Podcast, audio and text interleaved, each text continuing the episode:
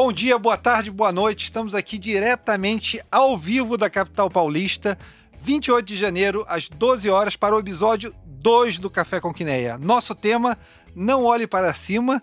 Nossos especialistas, convidados especiais, hoje conosco, Maria Eugênia, CEO da Resultante, uma das maiores consultorias de ESG do país, vai trazer o lado ESG do debate para gente. Tá? Maria Eugênia, o time dela já tem mais de 15 anos de experiência nessa área. Maria, na verdade, tem mais de 20 anos de experiência nessa área. Na época que ESG nem era ESG, era investimento socialmente responsável. Tá? Já foi gestora de fundo ESG, então conhece os dois lados da história. Está aqui com a gente hoje. Muito obrigado pela sua presença. Tá? Fernando de Riso, CEO da Tupi, uma das principais empresas de bens de capital do país, 80 anos de estrada no Brasil. E você tem 80 anos de estrada nesse Brasil, passando por crise, inflação, plano Collor, plano Bresser, toda controle de capitais no país, e você está sobrevivendo como negócio e, na verdade, progredindo como negócio.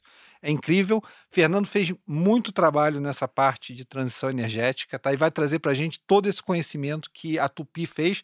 Aliás, um relatório maravilhoso que a Tupi fez, que vai estar tá também o link dele logo no nosso website é, no blog da Quineia. Lembrando, nós temos o blog da Quineia, nós temos nosso Instagram, nós temos nosso LinkedIn, tá? Nossas principais é, publicações, a carta mensal e também o Quineia Insights, que é o tema dessa reunião de hoje. Tá? Entre no nosso blog, pegue o Quineia Insights, não olhe para cima e você vai poder acompanhar talvez vários dos dados que a gente vai estar discutindo aqui, né, com mais, mais proximidade, tá? Mas por que que a gente está aqui hoje, né? Que tema que a gente quer discutir aqui hoje? É, a gente vem falando muito de, de, transição verde, transição energética, pegou muito momento esse tema, né? E nós na Quiné somos, é, eu, eu, sempre brinco com isso, a gente olha para dado. Né? A coisa principal, qualquer problema que é dado para a gente, a principal coisa que a gente faz é olhar os dados. Quando você olha para o dado propriamente dito, a conclusão que você chega é onde está a transição energética. Porque a gente conhece esse problema há 40 anos?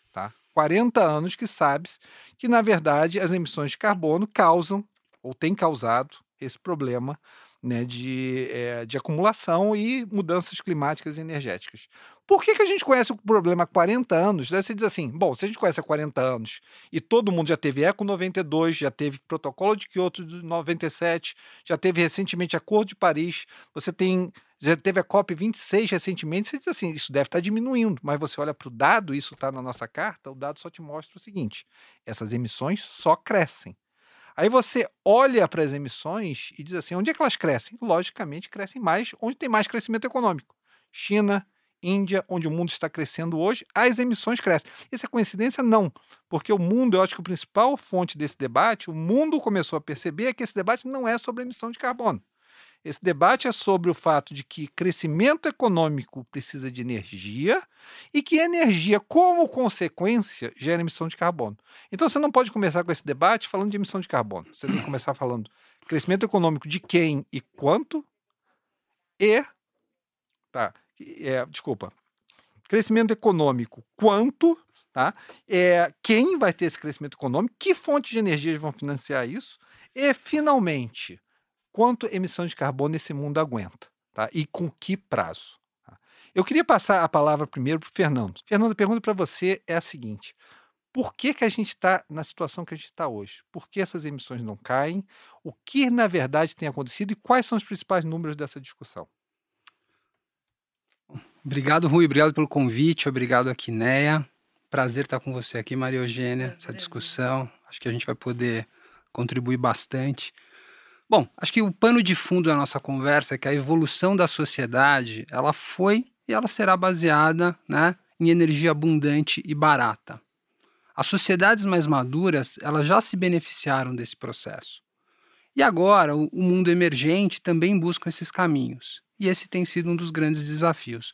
Quando a gente fala de energia, nós estamos falando diretamente de emissões, não é? Então, e nós somos uma, uma sociedade que é baseada em combustíveis fósseis. Né? À medida que nós fomos descobrindo combustíveis, novas fontes de energia, sempre nós fomos buscando fontes mais densas, mais abundantes. Então, foi com a descoberta do carvão, do uso do carvão, da máquina de Watt, depois com a descoberta do petróleo na Pensilvânia e depois todo o uso do petróleo, depois nós fomos para o gás e sucessivamente nós fomos crescendo o consumo. E o curioso de tudo isso é que nós nunca abandonamos. Hoje nós falamos da matriz, que uma parcela muito pequena é de biomassa, mas a gente consome mais biomassa hoje do que nós consumíamos 150 anos atrás. E sucessivamente nós estamos, na realidade, nós estamos fazendo uma transição nós estamos incorporando novas fontes de energia primária, né? E, e, a sociedade vem consumindo isso. Então, acho que o pano de fundo importante dessa conversa é que, como ordem de grandeza, 81% da, da energia primária consumida no mundo tem origem fóssil. E o nosso desafio parte daí. Né? A gente gosta de uns números, a gente gosta de trazer algumas análises que nós fizemos. Por exemplo, nos últimos 30 anos, o crescimento anual das energias fósseis, das energias da energia primária, foi de 1,9% ao ano em média. Isso corresponde hoje a 274 milhões de toneladas de petróleo por ano que nós precisamos acrescentar à nossa base para sustentar o crescimento e a sociedade. Então, onde é que está o problema? A gente Evidentemente, a gente fica feliz que tem novos investimentos em energias renováveis, e eles têm sido grandes, né? são investimentos importantes, mas quando nós olhamos o número, pegou a média de 2016 a 2018, o incremento do incremento de energia que a sociedade demandou em cada um desses três anos, apenas 9% veio de energias renováveis. Nós continuamos a crescer o consumo de petróleo, consumo de gás e outras fontes. Isso é ah. importante você mencionar, né? É importante enfatizar esse ponto.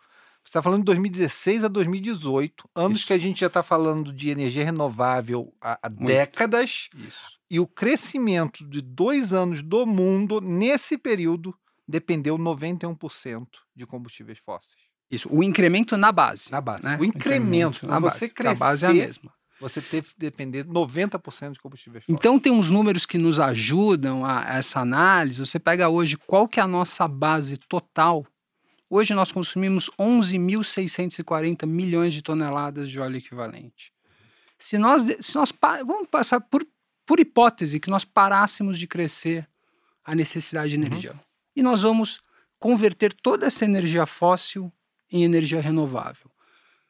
Nós precisaríamos, até ter uma coincidência numérica, nós precisaríamos de 1.400 usinas de Itaipu. E se você imaginar daqui a dois, até 2050, nós temos praticamente 1.400 semanas.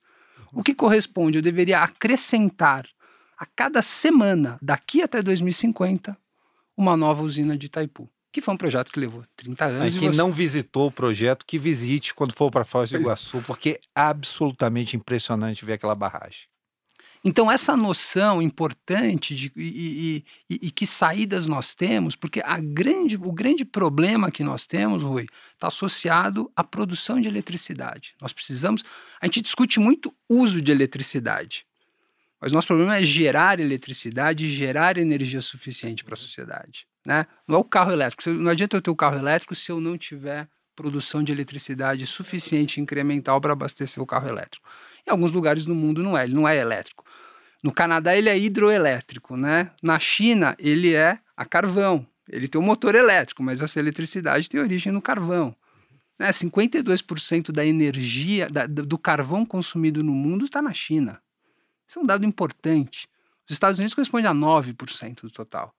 Então, é, essas são dimensões. Esse, esse teu ponto é importante. As pessoas, muita gente não sabe disso, Fernando. A, a China transformou uma economia menor que a Itália uma economia do tamanho dos Estados Unidos queimando carvão. E hoje queima mais carvão do que jamais queimou. Exatamente, continua. E nós vamos incorporando novas fontes. Vamos incorporando gás, vamos incorporando outras. Então, e esse, e esse modelo ele tem desafios estruturais importantes.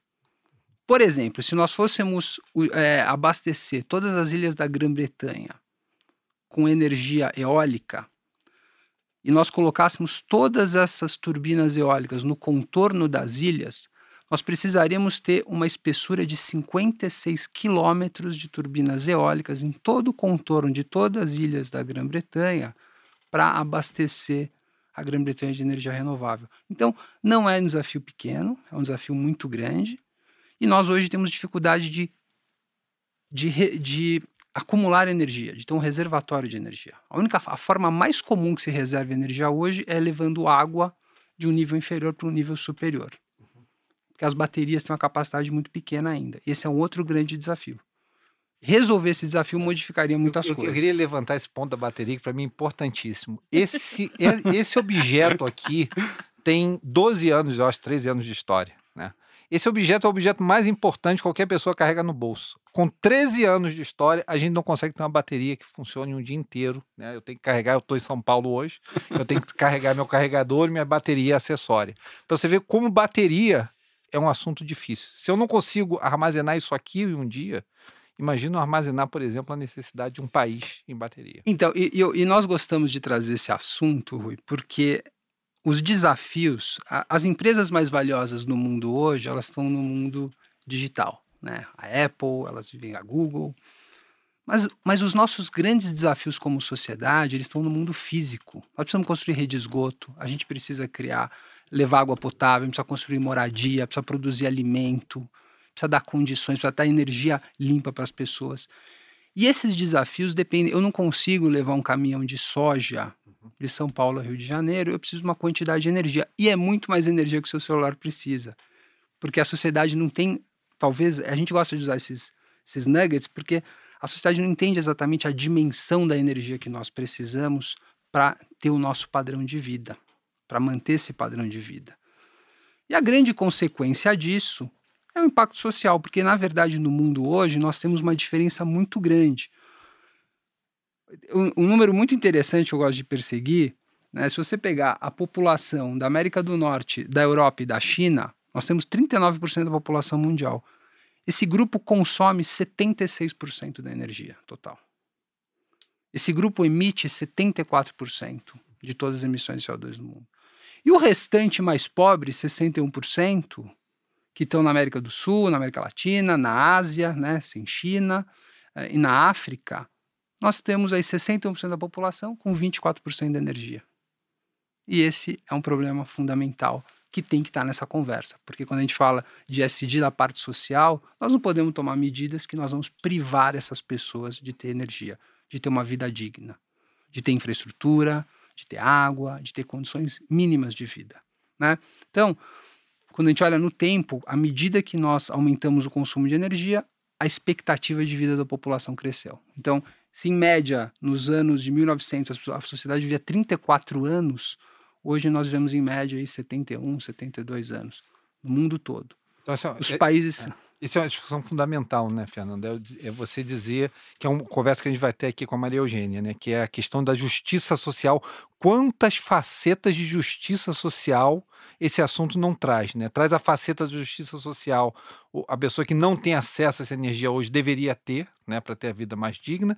Tem a questão de quem paga essa conta no final das contas, né? Quem emite mais deveria investir mais, sim ou não, né? Tem a questão da mitigação que a gente vai falar no final. Tá? E, e, e, esse assunto aqui é um assunto fundamental, mas talvez esse assunto já ligue a questão, a primeira questão que a gente está falando, que é o ambiente, né, que é o, a questão das emissões, com a questão social. E a gente tem o prazer enorme aqui hoje de ter a Maria Eugênia. Maria, eu sempre quis conversar com uma pessoa de SG, assim, ao vivo. E a primeira pergunta que eu teria, que eu teria para você é define para gente, na, na, na sua concepção, porque eu acho que o público tem essa dificuldade. O que exatamente é o SG? Porque o público eu acho que tem duas perguntas eu, que eu tenho também, que eu sempre tive. Né? Você que me respondeu, na verdade, vou te dar a oportunidade de responder para o público agora. É quem define ESG? O que é? Quem define isso? Né? Que, que as pessoas de fora parecem que tem um, um board que define o que é ESG. E como é que isso evolui? Né? Qual é a evolução? Como, como é que essa entidade evolui? E quem define o que é ESG? Porque parece, de vez em quando, você andar no lado esquerdo da rua é ESG, se andar no lado direito não é ESG. Né? E, pelo que você me falou, não é nada disso. Você podia, para abrir a tua, a tua participação, explicar para a gente isso? SG, na verdade, né, viraram três letrinhas que às vezes elas são adoradas, às vezes elas são temidas, às vezes elas são odiadas pelo mercado. Depende muito do ponto de vista que você está olhando, é, fundamentalmente diz respeito ao contexto de negócio das companhias. Quando a gente está falando de ESG, é, são questões ambientais, sociais de governança corporativa, ou como um professor, o, o Marcos Zassi, que é um professor de risco, traduziu muito bem, ESG é Environmental, Social and Corporate Governance. Uhum. E aí o Assi traduziu muito legal, que ele traduziu como governança ambiental, social e corporativa. A hora que a gente puxa essa governança para frente, a gente está dando esse tom da autorresponsabilidade das companhias por esse contexto de negócio, por essa visão de com quem as empresas se relacionam, aonde elas estão inseridas dentro né, do ambiente em que a gente vive. E a gente teve por muito tempo essa visão da economia clássica de que a economia parece que andava paralela com as questões ambientais e sociais. Quando, na verdade, é o contrário. A gente precisa ter sociedade para ter economia e a gente precisa de meio ambiente para ter sociedade. Aquilo que você falou no começo. Até que ponto a gente aguenta essa escalada de emissões, de degradação, de perda de biodiversidade, de desigualdade social. Então, eu acho que o ESG ele acabou evoluindo muito à medida que a gente teve mais conhecimento sobre os impactos da nossa economia sobre esse contexto social e ambiental e os impactos desse contexto ambiental e social sobre a nossa economia. Essa troca foi fazendo com que esses termos fossem evoluindo. Não é uma Bíblia, não existem os 10 mandamentos do SG, então a gente precisa sempre olhar isso a partir da visão de cada negócio, de cada empresa, de cada sociedade, de acordo com suas especificidades regionais, ambientais e etc. Mas o que é mais importante de a gente trazer aqui é que existem quatro fatores que fazem com que as empresas passem a olhar para o ESG. E isso começou muito de um ponto de vista de risco. Hoje a gente já fala de grandes oportunidades. Uhum. Você, na sua gestão macro, faz bastante isso, de entender onde estão os gaps e as oportunidades ali. Mas isso veio a partir de uma identificação de que a gente precisa olhar isso a partir de alguns fatores. Acho que o primeiro deles é o físico. A gente hoje vive desafios ambientais inegáveis. O World Economic Forum traz aí os cinco principais riscos quatro são ambientais, três são ambientais já há muitos anos. Então, a questão climática, a perda de biodiversidade, o aumento de desastres naturais, isso vai trazer perda econômica, né? E, e, em muitos casos a gente às vezes não consegue contabilizar isso direito. Eu tinha um economista que eu gostava muito, Hugo, que era meu chefe lá na Asset, que ele falava que o PIB é muito legal, porque a matemática tem quatro operações, mas o PIB só soma. E toda a degradação ambiental que a gente está causando entra negativa no PIB, mas a reconstrução entra positiva. Então a gente precisa rever um pouquinho esses conceitos para trazer isso. A gente tem uma outra questão também, que é a demanda. Eu acho que à medida que a gente tem mais conhecimento científico, né, à medida que a ciência nos traz mais dados, embora, né, como a gente falou, não é um assunto novo, você comentou que há 40 anos a gente sabe disso. O primeiro estudo, né, que fala sobre mudanças climáticas é de 1896. Né, a gente está falando do século XIX, lá o seu Arrhenius, um cientista ali, uh, que trouxe essa visão de que uh, a emissão causada pela atividade humana poderia gerar um aquecimento do planeta. E o que ele estudou em 1896, lamento informar, mas que todos os supercomputadores estão agora descobrindo que está muito parecido. Então a gente sabe disso há algum século e, quase um século e meio, talvez já, né? Uh, mas à medida que a ciência traz essas informações sobre esses impactos, sobre esses riscos, sobre esses desafios, começa a gerar na sociedade uma maior consciência e uma mudança de padrão da demanda, que a gente já começa a ver em alguns setores. Né? A quantidade da população mundial que começa a se preocupar, por exemplo, com bem-estar animal e emissões e vira vegana, 6% da população dos Estados Unidos hoje se declara vegana goste ou não goste do assunto, não estou aqui discutindo fatos e, e, preferências, mas trazendo que qualquer empresa de alimento que não quer olhar para 6% no mercado americano não está muito bem posicionada. E isso só aumenta. Uh, aumenta a consciência das pessoas em relação a quanto consumir, ao que consumir. E aí, a hora que a gente começa a perceber que eu tenho fatores físicos que começam a impactar a produção, a capacidade de produzir, né? Quanto mais a gente degrada, menos recurso a gente vai ter para continuar produzindo. E isso é super importante de a gente considerar nessa conta maior. Então a ciência me dá dados de que o bicho está pegando. A sociedade começa a se conscientizar e a demandar e escolher diferente o seu consumo, a empresa que vai trabalhar, né? Então a gente vê, por exemplo, hoje que empresas de setores controversos começam a ter que pagar às vezes 20 até 30% a mais de salário para atrair bons profissionais. E aí o que que acontece? Você que é gestora, eu que já fui gestora, a gente começa a perceber que isso pode representar um risco para a rentabilidade dos ativos. e incorporar isso dentro da nossa análise e da nossa gestão. Então, a hora que isso começa a ser incorporado na decisão de crédito e na decisão de investimento como um componente de risco e de rentabilidade dos ativos, isso impacta o custo de capital e a estrutura de capital das empresas. Tem duas, tem duas mensagens do que você falou que eu achei assim, é, que está na minha cabeça, que eu achei fundamental. A primeira é que os dados evoluem, né? que os cientistas trazem dados novos, a sociedade traz dados novos, e esses dados, a segunda palavra que você usou é conscientização. Esses dados uhum. fazem você pensar consciente. Por que, que eu achei interessante isso? Porque se colocar em linha, até o que a gente escreveu no nosso Que Nem Insight, volto a dizer, é, pegue na. Não olhe para cima, que nem Insight no nosso blog. É, eu vejo uma evolução em ESG. Tá? E é evolução exatamente da maneira que você está falando. Conforme novos dados aparecem, parte da sociedade também começa a olhar para aqueles dados e começa a dizer assim: será uhum. que eu estava certo na minha, na minha premissa inicial? Eu queria voltar para o ponto do Fernando, que ele falou aqui. Ele diz assim: olha, essa pessoa na Nigéria aqui, é, ela na verdade está extremamente vulnerável no momento em relação, por exemplo, a essa pessoa na Noruega ou na Suécia. E o que eu acho que uma parcela da população começou a perceber recentemente, quando olhou o dado mais friamente, é que existia um risco né, em que se você fizer essa transição muito rápido, né, você vai botar essas pessoas, na verdade, mais vulneráveis do que elas são hoje. E como fica na sua concepção, na concepção do ESG, essa necessidade ambiental de um lado, porque eu sou um cara, tipo assim, eu sou um cara que mora no Rio de Janeiro, eu amo a natureza. Né, a, razão pela, a principal razão que eu moro no Rio de Janeiro é que eu uhum. amo a natureza. Tá? E sou um cara preocupado, o nível do mar está na minha frente, então eu quero, na verdade, que o nível do mar não suba. Tá? É, mas, ao mesmo tempo, eu sou uma pessoa que tem necessidades sociais. Eu olho para a necessidade dessas pessoas e eu digo, elas têm o direito de se desenvolver, elas têm o direito de ter acesso a essa energia. Eu sei que essa energia emite carbono. Uhum. Como é que fica esse conflito entre o E e o S dentro uhum. do ISG? Como é que a gente consegue racionalizar isso? Por exemplo, se eu disser para você, precisa de petróleo, talvez, para pegar essa pessoa e tirar essa pessoa de onde ela está hoje. Como é que a gente concilia esses dois mundos desse? Porque é difícil mesmo. Sim, né? sim. E a verdade é que toda questão ambiental ela carrega de braço dado uma questão social. Né? Uhum. É, isso vem junto em qualquer agenda que a gente vai falar sobre meio ambiente, a gente vai falar sobre sociedade, porque no fim do dia acaba sendo meio. Não quero dizer que é tudo S, porque a gente depende do meio ambiente, não é, não é a única espécie do mundo, né? Mas a, a gente olha para nossa sociedade, como seres sociais que somos, uh, ah, para trazer melhores condições, para trazer melhores uh, expectativas de vida, né? Como o Fernando trouxe muito bem, a relação da energia com o aumento da expectativa de vida. O ponto é que a gente. A desigualdade social ela é muito maior do que só a questão energética. Né?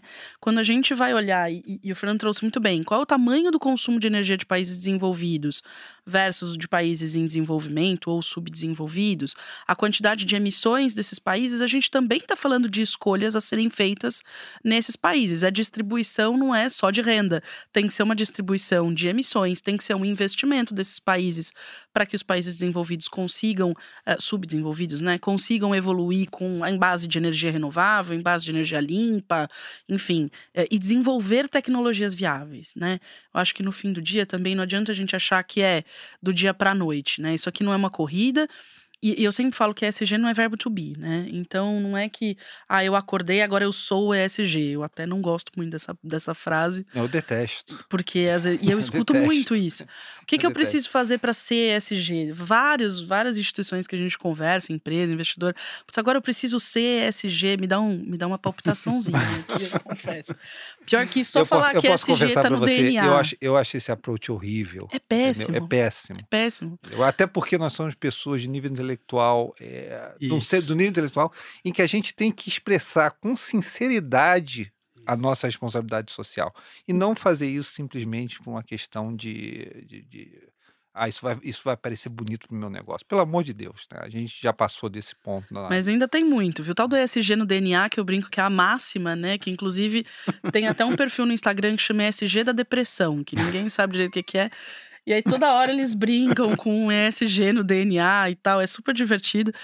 Mas, independente disso, eu acho que precisa haver uma conversa da sociedade e um acordo internacional, que são os acordos discutidos na COP, por exemplo, né, que é a Conferência das Partes das Nações Unidas, enfim, que tratam dessa distribuição, de como a gente vai, de um lado, direcionar recurso para desenvolver tecnologias né, que sejam mais viáveis e que consigam a, abarcar todo esse crescimento que a gente ainda precisa para o desenvolvimento e que consiga reduzir ao máximo possível os impactos dos países desenvolvidos que hoje consomem toda essa quantidade de energia que estão consumindo. Então, acho que isso vai passar por um grande acordo social que envolve, em grande parte, claro, governos, regulação e etc., que envolve o setor privado, então que envolve a capacidade das empresas de fazer gestão e se autorresponsabilizar pelas suas externalidades, né? Quando a gente está falando de, de companhias hoje, uma parcela, às vezes, relevante, dependendo do setor das empresas, é, em que o lucro diz respeito à quantidade de externalidade que a empresa consegue gerar. É, o quanto que ela consegue poluir sem ter que pagar pelo controle, o quanto ela consegue emitir sem ter que pagar pelo carbono. Então a gente precisa começar a trazer isso de alguma forma para conseguir equiparar e desenvolver quem ainda precisa entrar nesse barco. Eu tenho, um, eu tenho um livro maravilhoso. De, de, dessa parte de responsabilidade social, tem um livro maravilhoso que eu sempre recomendo, que é The Science of Energy, a ciência da energia. Né? Em que ele fala muito isso desse teu lado. Né? A gente fala muito de investimento, que você tem que fazer a transição com investimento, bilhões, trilhões de investimento. É, e, e, na verdade, a principal dúvida que a gente tem, se a gente vai conseguir fazer isso, é o fato de que a gente não faz o absolutamente básico. Né? A pessoa que normalmente vai militar ali, o ISG no coração, né? O ESG, como é que você falou? No DNA. No DNA, no DNA é a pessoa que não desliga a luz quando sai de casa, compra a sua SUV, né? Troca o seu carro por uma SUV. É normalmente uma pessoa que consome uma quantidade bárbara de energia, né? Muito vezes desnecessária. Eu sempre falo, os Estados Unidos não tem um índice de desenvolvimento econômico muito diferente da Europa, mas queima o dobro de petróleo por pessoa? É, e que queima muito mais petróleo, muito mais energia. O americano, para sobreviver, qualquer pessoa, na verdade, consome 100 watts de energia. É incrível como o ser humano é eficiente, né? A, a gente, para sobreviver, a gente é uma lâmpada de 100 watts, nada. Né? Mas ele consome 10 mil watts de energia, da energia é, ao redor dele, que é consumida. E a gente não faz esse básico, né? que é o que você falou, não depende de investimento nenhum, precisaria simplesmente de uma conscientização. Uhum. Né? É. É, Fernando, eu queria passar para o assunto de.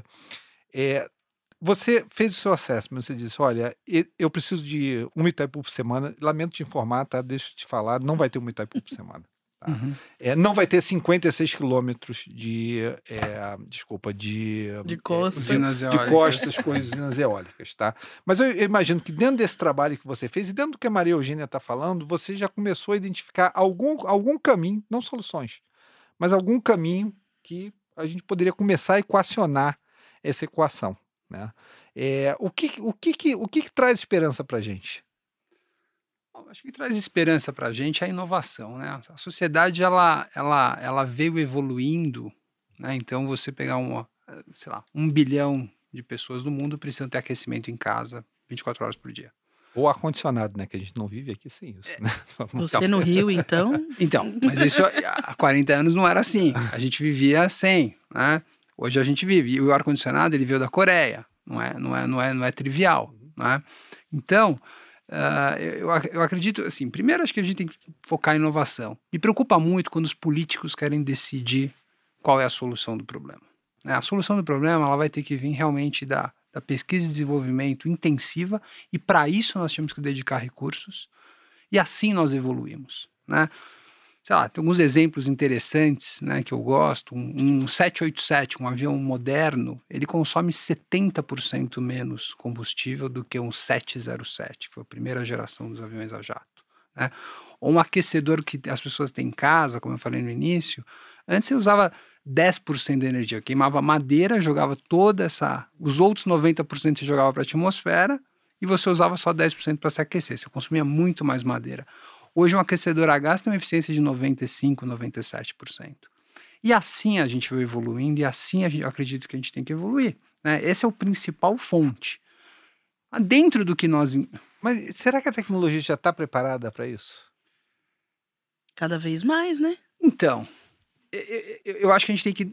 Eu acho que o problema é que talvez a gente está dando os incentivos corretos. Né? Os incentivos talvez não, estão, não são, não são os, os, os corretos para promover isso. Né? Nós talvez estamos promovendo algumas coisas na direção errada. Né? Eu acho que a gente tem que incentivar. Energia sempre foi subsidiada, né? então pode criticar a eólica, a solar, tem subsídio. Sempre a energia foi subsidiada nas diferentes formas, mas a gente tem que entender onde a gente quer chegar. Né? Porque essas soluções, elas servem sei lá, no Ceará, no sul de Santa Catarina, é muito bom, é muito intenso, tem que fazer, é muito, então, ou colocar energia solar na, nos Marrocos, na Arábia Saudita. Agora, isso não vai ser uma solução global, nós vamos ter múltiplas soluções. E nós temos que incentivar essas soluções. Né? Então, na companhia a gente trabalha muito sobre isso, porque nós fazemos produtos que servem a bens de capital, para transportar alimentos, para transportar carga, para produzir alimentos. Né? A gente faz componente estrutural de máquina agrícola, de máquina de construção que está ligado à infraestrutura.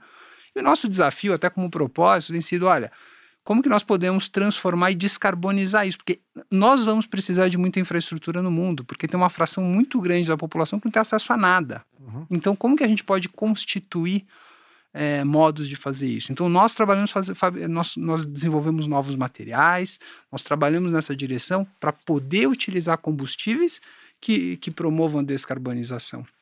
Eu acho que todos estão tentando isso, né? Acho que o incentivo correto tem que estar nessa direção. Mas na realidade nós temos pouco apoio. Quem quer comprar um Tesla no Brasil não paga imposto de importação e não paga IPVA. Mas eu não tenho incentivo para desenvolver combustíveis melhores ou, ou materiais melhores. Então tem alguns desequilíbrios porque são escolhas. Os políticos não deveriam fazer essas escolhas. Talvez uma taxação de carbono clara e incentivar na direção certa e, e, e coisas assim. Então, assim, do que nós temos disponível hoje, eu acho que a gente usa muito pouco. Vocês falaram de, de temas aqui. Por exemplo, é, um, um, caminhão com mais de 20 anos para rodar na cidade de São Paulo não paga IPVA. Nós estamos incentivando caminhão velho e se nós tirássemos no Brasil 25%, o, o, o último quartil uhum. dos veículos dos, de carga do Brasil, nós reduziríamos as emissões de particulados dele em 75%. Né? Isso não pode acontecer mais. Está pronto, está disponível na concessionária. A gente tem que ajudar essa troca. Nós temos que ajudar que o fogão de casa seja eficiente, que o chuveiro elétrico ou trocar as lâmpadas. Tem muita coisa disponível já que já poderíamos dar um passo enorme e nós não estamos olhando para isso. A gente sempre tenta buscar uma solução nova. É muito curioso esse debate, né? E infelizmente, eu acho que isso está atrapalhando, porque a gente poderia fazer as coisas mais rápido. Eu não sei quanto tempo vai levar. Uhum. É, a gente acredita que o gás vai fazer um papel importante na sociedade. A gente deveria converter muitas coisas para o gás. Nós vamos melhorar muito a nossa pegada. Assim, uma meta, acho que crível seria vamos acabar com os de carvão em 15 anos no mundo e, e transformar tudo em gás. Essa seria uma meta. Só que a gente só vai ter, a gente falou da COP, mas na realidade, se os Estados Unidos, Europa, China, Índia e Rússia não entrarem no acordo, todos os outros 200 países não vão conseguir fazer não vão fazer nada. E se não houver um acordo entre eles, porque a COP é uma reunião, uhum. não é um tratado, não tem, não tem nada vinculante ali, né? Não é binding. Então, isso torna muito difícil. Então, certamente, eu acho que gás vai ter um papel importante. Uh, tem uma variedade de combustíveis enormes que nós estamos desperdiçando. O Brasil, por exemplo, tem um, tem um potencial de biogás correspondente a duas Itaipus, que é a degradação do bagaço de cana, a degradação do, uh, dos resíduos animais, da produção de carne, da, que é uma indústria exportadora brasileira, e esse metano está indo, e o metano ele é muito ruim, né? o metano é 50 vezes pior que o CO2. Se a gente puder capturar esse metano e converter em CO2, nós reduzimos o impacto dele em 50, 50 vezes e ainda vamos gerar eletricidade. Então, está disponível, está disponível e a gente não coloca eh, recursos nisso, a gente não aponta nessa direção. Nós temos estação de tratamento de esgoto em cidades grandes que podem estar produzindo biometano para mover os ônibus que rodam na cidade. Está disponível, a gente não está usando. Então, essas políticas têm que ser incentivadas. Então, a gente fica discutindo, ah, vamos importar um ônibus elétrico da China e, e a cidade vai ter que dar 70% mais uh, recursos para as empresas de ônibus. Não funciona, isso vai custar em algum momento. Tem outras saídas, tem saídas que a inovação permite constituir. Sabe o que eu acho legal do teu comentário, Fernando? É até é, o, o, fato de ter você aqui, né? Que você é uma pessoa do, do negócio, né? Você é uma pessoa que está vivendo o dia a dia do negócio. Você não é uma pessoa, como grande parte da comunidade financeira, que olha dados, né? Olha a coisa de cima para baixo, mas não teve a vivência, não tem o, o dia a dia de você viver com esses problemas. Né? O que você está me dizendo aqui, para mim, é importantíssimo. Você tá, vou tentar traduzir o que você está me dizendo. Rui dá para fazer muito mais coisa, que Isso. talvez tivesse um impacto muito grande. Só que essas decisões são decisões políticas. E essas decisões políticas, muitas vezes, vão para direções que não são as direções mais eficientes. Tá? Porque eu, eu, acho que uma coisa que a gente não pode perder a perspectiva, tá? Quando você cria COPs, quando você cria IPCCs, quando você cria painéis, tá? Ou ISG no DNA, o que quer que seja, você está dando poder para as pessoas. Tá? Você está dando poder, poder político, poder político que no final das contas acarreta poder orçamentário e alocação de recursos. Tá? E essa alocação de recursos, é, logicamente, colocar, é, colocar a série de pais é, tem visibilidade, né, gera voto, né, colocar uns painéis fotovoltaicos, mas tem muita coisa, pelo que você está me dizendo, tá, que pode ser feita, que pode ser pensada, ou pelo que você está falando também, a gente falou do, da mudança de comportamento, que não passa nem na nossa cabeça, porque não gera voto, porque também não tem um orçamento alto para ser feito, né? E a gente não está trabalhando nessa direção. Mas, Maria, eu tinha uma pergunta para você, que é a pergunta que eu sempre quis fazer para a pessoa de ESG. tá? Pergunta que você... Atenção à pergunta. Lá vem, mesmo vou com... até me assentar Olha só, mesmo com toda essa, essa questão, né, que a gente está fazendo essa, essa transição, né, com todas essas oportunidades, com o dinheiro que está sendo gasto, o Fernando mostrou os dados para a gente, né? A gente do crescimento, deixa eu dar um dado da Quineia, tá? Do crescimento de 2000 a 2020, Tá? Grande parte do que aconteceu no mundo foram dois movimentos. Tá? Descobrir é, o shale nos Estados Unidos, né, o petróleo e o gás de shale nos Estados Unidos, né, e o fato que a China começou, transformou uma economia menor que a Itália, uma economia do tamanho dos Estados Unidos, e queimou carvão loucamente para isso. Então, duas coisas moveram o mundo nesses últimos 20 anos, nesse crescimento fantástico que a gente teve desde que a China emergiu, né, como, vamos dizer assim, o celeiro do mundo, né, como a fábrica do mundo. E o que a gente precisou, na verdade, foi combustíveis fósseis. Infelizmente, me parece, tá, olhando para os dados, que para os anos subsequentes a gente ainda vai depender muito desse tipo de combustível. Como é que a gente equaciona isso na figura do ISG? Como é que a gente vou fazer a pergunta simples.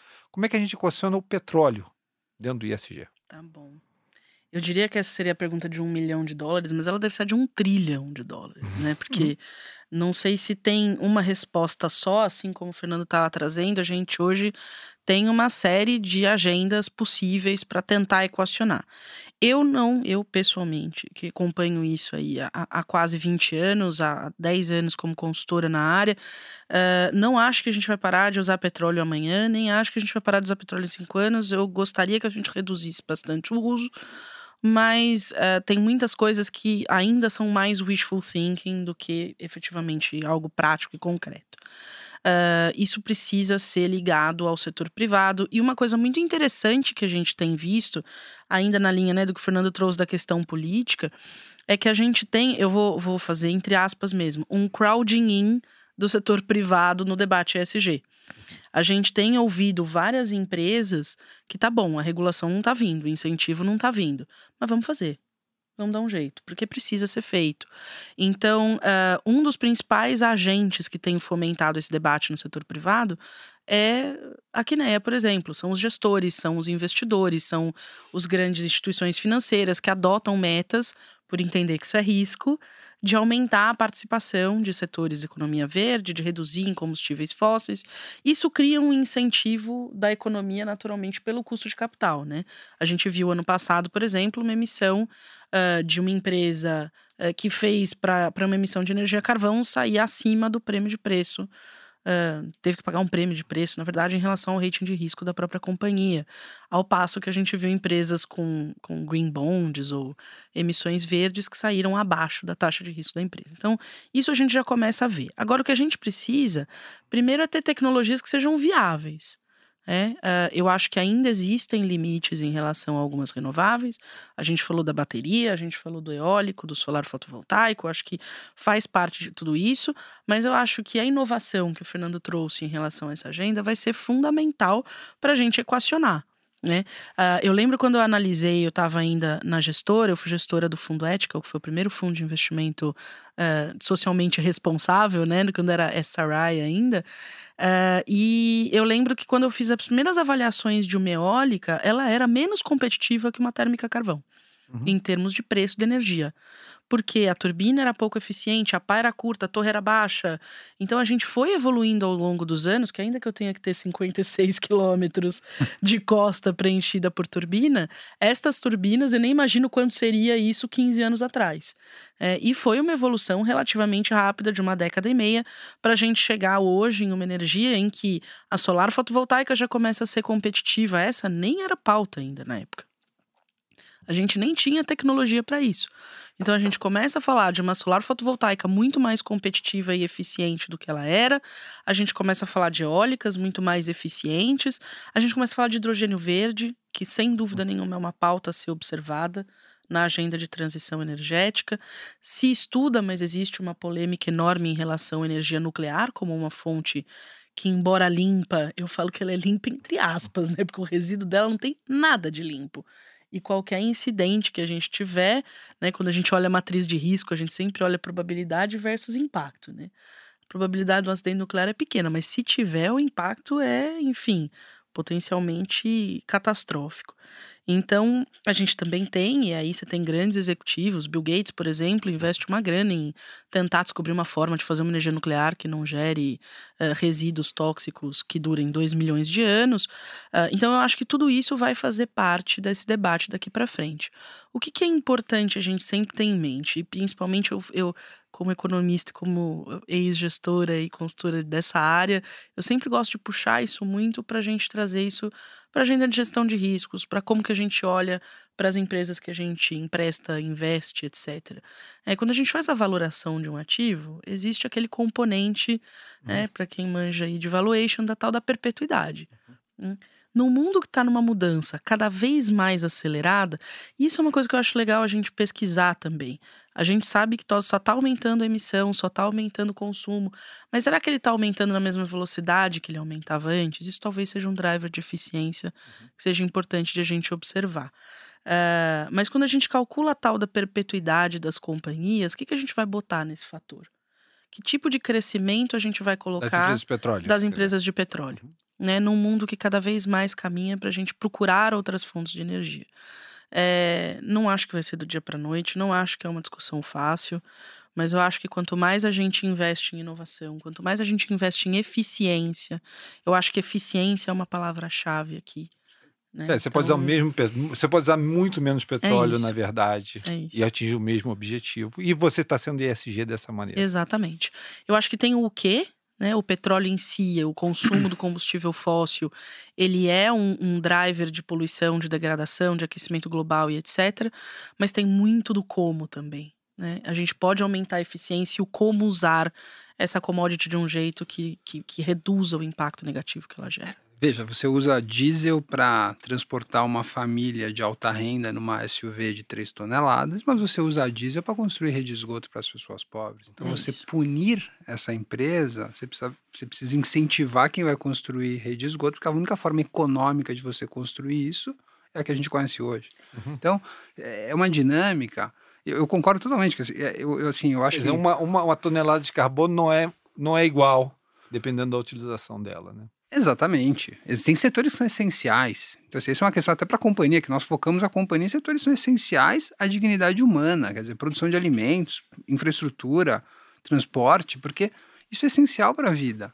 É, é, muito difícil você você dissociar esse problema. Então, eu, eu acredito, acho que algumas coisas que, acrescentando até na minha resposta, eu falei sobre gás, e no longo prazo, sem dúvida, nuclear, na nossa opinião, a gente tem avaliado isso, porque... Ter uma pergunta aqui que chegou, tá, sobre nuclear. Porque, Hashtag polêmica. Porque se você imaginar daqui a 300 anos, né? Acho que a gente tem, vamos falar que a gente fica falando de 30, daqui a 300 anos, 200 anos, nós precisamos disso, né? Nós precisamos de, de realmente ir, ir redefinir. Só que essa é uma transição, eu acho que isso, o mundo está se conscientizando disso, só que eu, não, eu, duvido que ela ocorra em 20, 30 anos. É muito difícil. Né? Os números que eu falei no início, isso que mostram isso é muito difícil de fazer.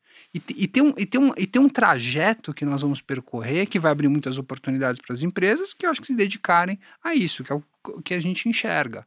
É o caso do hidrogênio. O hidrogênio é um caso muito curioso, porque hoje a gente precisa de hidrogênio para produzir fertilizante. E, e se a gente não produzisse fertilizante hoje, nós não tínhamos alimento suficiente para alimentar a população. E ainda tem uma fração que não está sendo bem alimentada. Tá?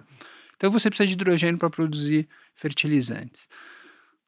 Eh, será que a prioridade, o hidrogênio que a gente usa hoje nos fertilizantes, que é, que é da reforma do metano, ele tem um grau de nível de emissão semelhante ao carvão, uhum. um pouco menor.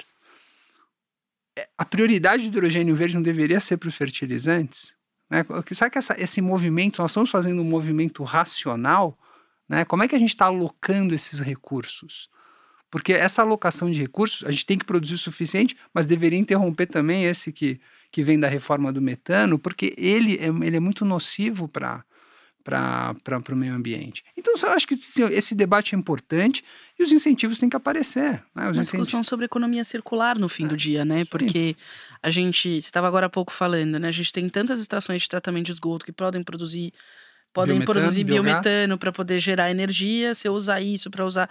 Eu acho que tem, no fim das contas, uma discussão de a gente olhar o nosso mundo como ele é. A gente tem mania de olhar o processo econômico como um processo linear. Mas a gente vive num mundo biológico, ele é cíclico. Uhum. Então, né, onde que estão essas pontas soltas que eu consigo amarrar e gerar maior produtividade, maior eficiência, às vezes menores custos, inclusive, né, taxas de retorno positiva de projetos de investimento desse tipo e ainda por cima reduzindo o impacto ambiental. Então... Eu, eu, vou responder uma pergunta aqui, vou começar respondendo essa pergunta, tá? E é, chegou aqui pra gente. E vou abrir para vocês depois se vocês têm algum comentário, que eu, tô, eu tenho curiosidade de saber a opinião de vocês sobre essa pergunta. E a pergunta é o seguinte: como é que, na verdade, a cons... como é que você. Deixa eu ler a pergunta aqui, do Rodrigo Martins. Ótima live, gostaria de saber qual a opinião de vocês sobre o papel das assets na economia verde. Tá? É, hum. Deixa eu tocar, é, Rodrigo, no principal assunto, tá? Para abrir esse, essa discussão, tocar no principal assunto, né? Que é o assunto é quando você vai para a área mais radical, você diz assim, eu não invisto em empresas de petróleo ou não invisto em empresas é, emissoras de, de, carbono. E a verdade é o seguinte, tá? Eu gostaria que levar essa reflexão para vocês e levar essa reflexão até para quem está em casa. Quando eu digo que eu não invisto em petróleo, eu não estou diminuindo a demanda por petróleo. Você falou, é, ou por diesel, para esse saneamento, ou por que quer que seja, ou para dar dignidade às pessoas, eu não estou afetando essa demanda. Essa demanda está presente, ou para aquela pessoa que a gente viu que morava na Nigéria.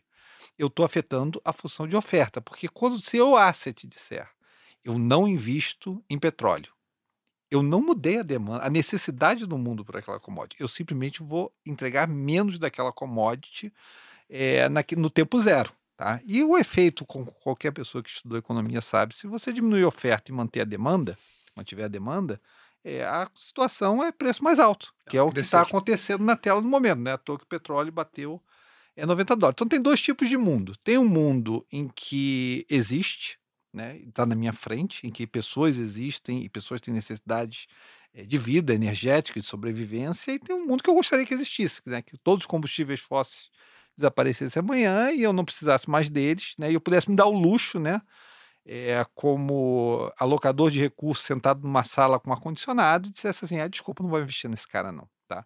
Eu acho bom trazer o teu exemplo aqui, por exemplo, quando você fala da vida real, da economia real das pessoas, né? Que tira a gente um pouco daquela sala com ar-condicionado, né? Onde um mundo perfeito teoricamente existiria. Tá?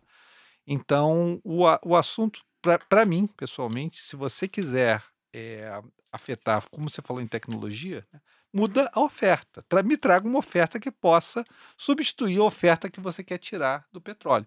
Mas não me tire da sociedade uma oferta necessária à vida né? porque economia é energia, né? segurança alimentar, você falou, é energia, e não me apresente uma situação em tempo zero, né? porque as pessoas morrem hoje, as pessoas não morrem em 10 anos, as pessoas morrem hoje. Tira a energia toda do planeta, uma conta que eu vi interessante é que se você não tivesse a quantidade de fertilizantes, petróleo para você mover isso tudo, você não, alimenta, você não alimentaria hoje isso. 10% da população do planeta. Hoje, não é em 20 anos, 30, hoje morreria. E não é porque e, e não é por causa possível, é simplesmente fato. Tá? Fertilizante gente, é um dos maiores avanços. A gente sociedade. come petróleo, é a gente come energia fóssil, é o que acontece no final das contas, tá? Então às vezes literalmente. Como é que a gente vê isso, Maria Eugênia? Como é que a gente pode Brinquei pensar que a gente come nessa... petróleo porque hoje em dia já se detecta microplásticos em bebês, né? No útero. Tem. Então, é, a gente literalmente está comendo petróleo em alguns casos. Tem outro lado. Mas esse é um outro ponto. É, você falou sobre o papel das assets, né? A pergunta. Sim, é. e, e, eu acho super legal, porque de fato existe um papel muito importante dos alocadores de capital que decidem para onde vão os recursos da economia. Né? Então, nesse sentido, a primeira coisa, eu acho que as assets elas têm um dever fiduciário com seus clientes. Né? Essa é a premissa de um gestor de recursos. Quando você deposita seu dinheiro ali num fundo de investimento, seja via uma plataforma, seja via uma agência bancária, o que quer que seja, você está confiando aquele dinheiro a um gestor que você acha que vai fazer um trabalho melhor do que você faria se aventurando pelo mercado.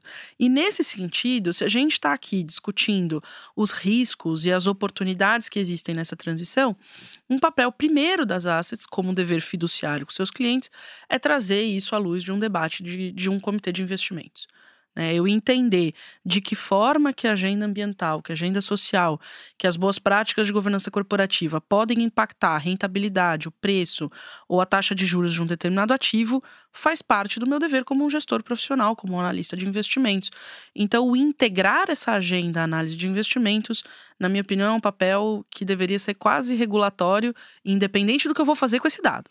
Mas trazer esse dado para o processo decisório, eu acho fundamental como parte do dever fiduciário das assets. Que a gente possa usar esse recurso, que as assets ajudem a gente a usar esse recurso da melhor maneira possível, como Exatamente. você tem mencionado aqui, né? Exatamente. Em termos, termos de alocação de recursos, né? em termos de pressão governamental, se for necessário, né? Para a gente dizer onde esse recurso pode estar melhor investido, né? Exatamente. né? E fazer com que empresas se conscientizem de fatos que a gente está discutindo aqui.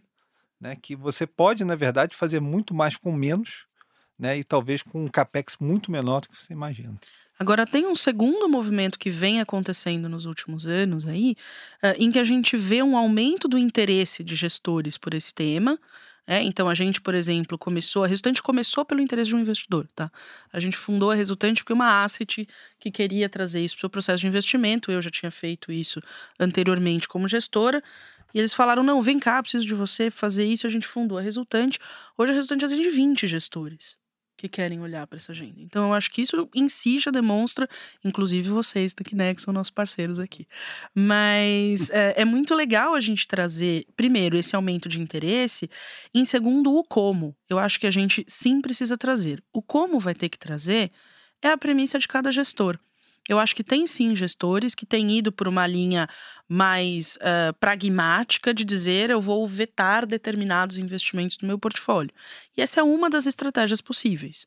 Existem gestores, por exemplo, que querem analisar todas as empresas do portfólio e vão escolher as melhores em ESG ou vão considerar isso, putz, eu vou escolher as melhores de cada setor e vou compor a minha carteira. Tem investidor que vai colocar isso sensibilizar o modelo de valuation da companhia. Então, eu acho que a gente sim tem que trazer. Isso é dever fiduciário. Olhar o risco, olhar a oportunidade, entender o impacto que isso pode ter no valor do ativo ou na taxa de juros do ativo. Outra coisa é o como eu vou fazer. E aí, cada uh, cliente precisa olhar a estratégia que esse gestor está olhando e escolher a que mais se adequa à sua cultura, aos seus objetivos de investimento. Fazer seu suitability ESG aí em algum uhum. momento. Então, eu acho que a gente tem que ser o mais objetivo possível. A gente tem 20 casas, a gente tem 20 abordagens diferentes. Cada um está olhando para o ISD de acordo com o que é a sua cultura. Se eu sou mais longo prazo, eu quero entender a transição, como que isso vai impactar. Se eu sou mais curto prazo, eu vou captar esses movimentos, essas oportunidades, esses timings e gaps de que uma regulação ou que uma commodity específica vai mudar, ou o que, que um possível acidente pode gerar na companhia, ou o que quer que seja. Então, acho que o papel das assets é esse: é trazer o ESG à luz da sua própria cultura de investimento. E o que, que isso significa para ela. Legal, legal demais. A gente já está com quase uma hora de live, tá? O que eu vou propor aqui, a gente fazer as nossas considerações, é, cada um de nós fazer nossas considerações, tá? É, eu, vou, eu vou fazer uma proposta de a, a luz da esperança, tá? De como a gente, a gente pode, enquanto sociedade, resolver esse problema, tá? Eu vou, eu vou, eu vou começar até para responder uma pergunta aqui, responder um pouco mais dessa questão é, nuclear, tá? Deixa eu dizer, na nossa consideração na Quineia, o, você olha para dados e você olha para o mundo como ele existe. É uma, é uma, frase até que eu uso muito. Eu digo assim: invista no mercado que está na sua frente, não no mercado que você gostaria que existisse. Da mesma maneira, viva a vida, né, ou olhe para as oportunidades que existem, não as que vocês gostariam que existisse. Quando eu olho para esse problema, né, quando nós olhamos na Quiné para esse problema, olhamos números propriamente dito, os números não batem, em grande parte, com a história da imprensa. Né? A imprensa vende uma história para a gente que a gente está progredindo nesse, nesse sentido, vende uma história que, é, como a gente conversou aqui, CAPEX em poucas áreas vão resolver esse problema. Tá? E a gente olha para o dado, o que, que a gente vê do dado? Né? O crescimento populacional do mundo nesse século, que é o século principal de mudanças climáticas, vai vir da África, não vai vir nem da Ásia, uma região paupérrima, uma região que necessita energia, e energia mais barata ainda é energia fóssil. Tá? É, você tem vem da Índia, que é uma região paupérrima. Quem já teve ali numa favela em Mumbai É, se você der um naco de carvão para a pessoa, ele vai queimar desesperadamente aquele. Eu posso te garantir que ele vai queimar aquele naco de carvão, vai queimar um barril de óleo inteiro na sua frente, se você der na frente dele, porque ele não está na situação básica de sobrevivência. Então, eu acho que existe. Tem que haver um reconhecimento da necessidade desse país em, é, em desenvolvimento. Tá? Isso vai ser um problema para a gente em termos de fazer essa transição mas vai abrir também oportunidade que eu vou deixar depois para você, que eu sei que você vai querer coisa de mitigação, tá? Alguém vai ter que pagar essa conta de mitigar Bangladesh, talvez debaixo d'água em algum momento, e a gente vai ter que pensar quem vai pagar essa conta, tá? Mas existe, eu acho que existe esperança, tá? Só que eu acho que a esperança não é, não é no tempo, nem tudo acontece em tempo zero. É como o adolescente. Eu vejo essa transição verde, a, a, sociedade global ainda como um adolescente. Ela quer que tudo aconteça em tempo zero. Ela quer que tudo aconteça rápido. Né? O adolescente está desesperado, ele quer aquele carro, ele quer aquilo rápido. E na verdade, quando você amadurece, você vê o seguinte: cada coisa tem o seu tempo. Vai demorar mais do que a gente está pensando no momento. Vai exigir mais recursos do que a gente está pensando no momento. E mais gente vai ter que pagar essa conta do que a gente está pensando no momento. Gosto de nuclear? Gosto, tá? Gosto por tudo que eu li. É, eu acho que se você. A Maria Eugênia falou, ah, combustíveis novos, Bill Gates, eu digo, olha é, você pode fazer com tório, você, se você fizer com outros é, elementos radioativos, você tem a energia para. O sol vai acabar antes da gente acabar de combustível nuclear, e combustível nuclear com tecnologias em que você, na verdade, pode lidar com o resíduo nuclear de maneira muito melhor do que você lida hoje. Por exemplo, o tório é uma coisa que consegue gerar, e você consegue retrabalhar esse combustível nuclear de uma maneira que você não trabalhava anteriormente. Tá? Não quer dizer, por favor, que urânio é compra no momento, porque eu já passei por, eu já passei por vários períodos, né? Eu já disse, quando era compra eu falei que era compra, quando não era compra eu falei que não era compra, apanhei quando eu disse que não era compra. No momento eu ainda não acho que é compra, porque demora muito tempo para fazer essas, essas usinas e, e, o mercado ainda não está, o mercado não me parece apertado no momento, tá? Só para responder a pergunta, que eu sei que todo mundo está querendo saber a resposta, tá? É, então eu acho que tem esperança, tá? Mas eu acho que não sejamos adolescentes nessa questão, sejamos pessoas crescidas, tá? Adultos e reconheçamos que vai ser mais difícil. É aquele negócio, todo problema complexo tem uma resposta fácil que é errada. Uhum. Esse problema está cheio de resposta fácil que está errada. Vai demorar muito mais tempo, mas tem esperança sim, tá? E eu só queria deixar uma palavra de esperança para as pessoas. Eu olhei os IPCCs, que são os principais reports desse assunto, tá? Eu tenho olhado muita coisa de yield, de agricultura, eu olhei tudo com relação a essa questão, tá? Me preocupa muito. Não me convenci do cenário catastrófico. Eu me convenci que somos nós que causamos esse aquecimento, tá? E que esse aquecimento é sério e tem que ser tratado. Mas eu não me convenci do cenário catastrófico que por vezes é veiculado, tá? Eu acho que é um cenário sério. E sério é diferente de catástrofe. Catástrofe, o cara que te vende catástrofe, ele pode estar querendo recursos, tá? E pode estar interessado em ver a catástrofe. Seriedade é diferente de catástrofe. Sejamos adultos, não sejamos adolescentes nesse assunto, tá?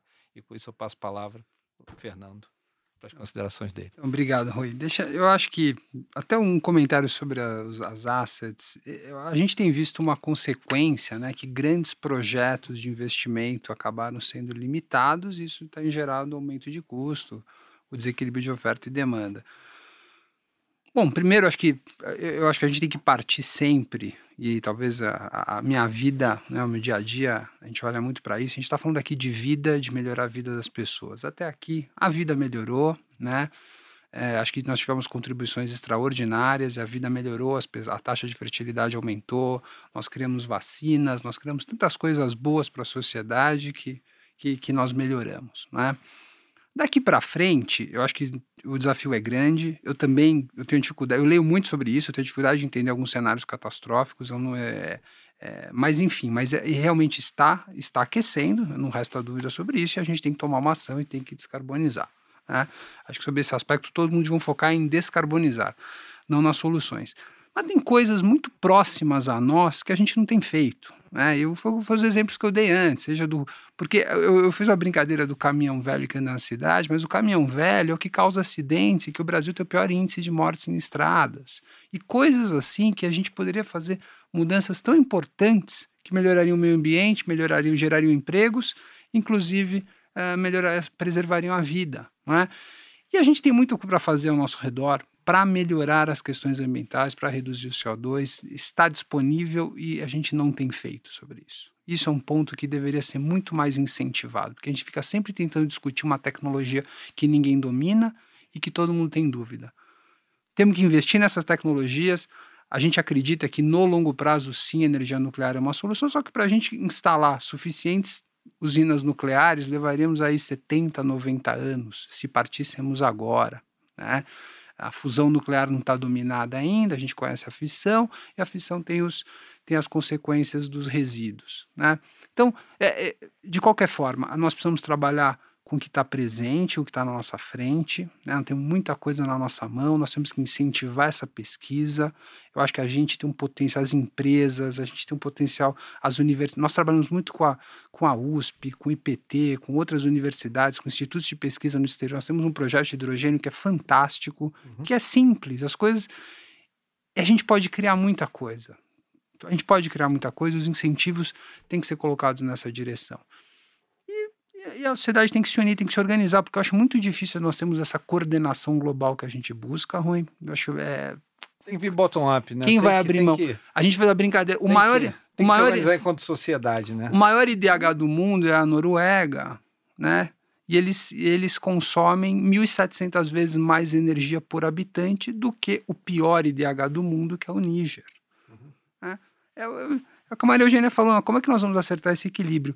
E a gente deveria realmente buscar tudo isso. Né? Nós não podemos privar essas pessoas de ter uma vida ao menos digna. Nós não precisamos consumir tanta energia como os países ricos consomem, mas a gente deveria garantir uma condição mínima de dignidade para essas pessoas. Isso deveria ser uma pauta importante, porque as pessoas estão morrendo hoje.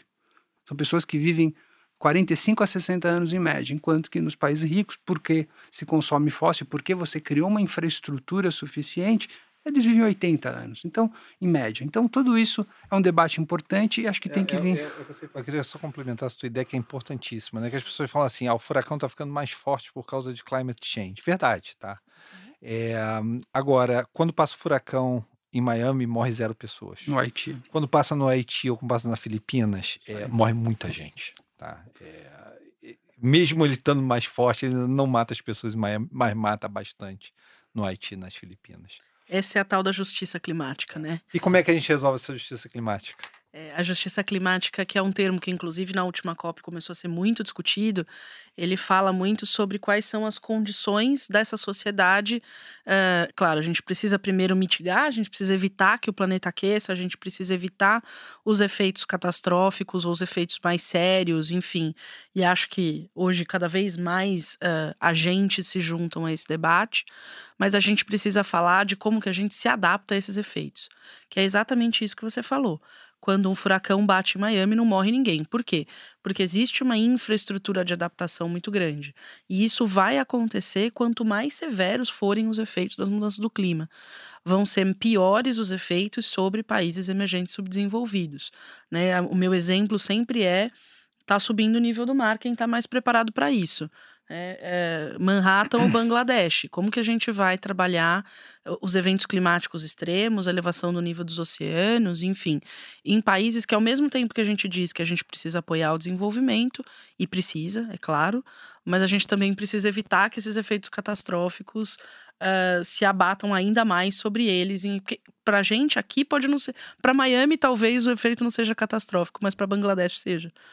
Então a gente precisa também relativizar isso em relação às condições de enfrentar esses efeitos que cada sociedade vai ter.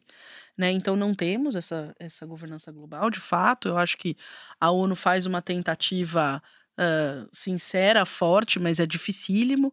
Eu não sei se vocês já leram o livro do Obama, o, A Terra Prometida. Não, não li. Num dos capítulos ele fala sobre a reunião de Copenhague, a COP de Copenhague, que ele uhum. participou.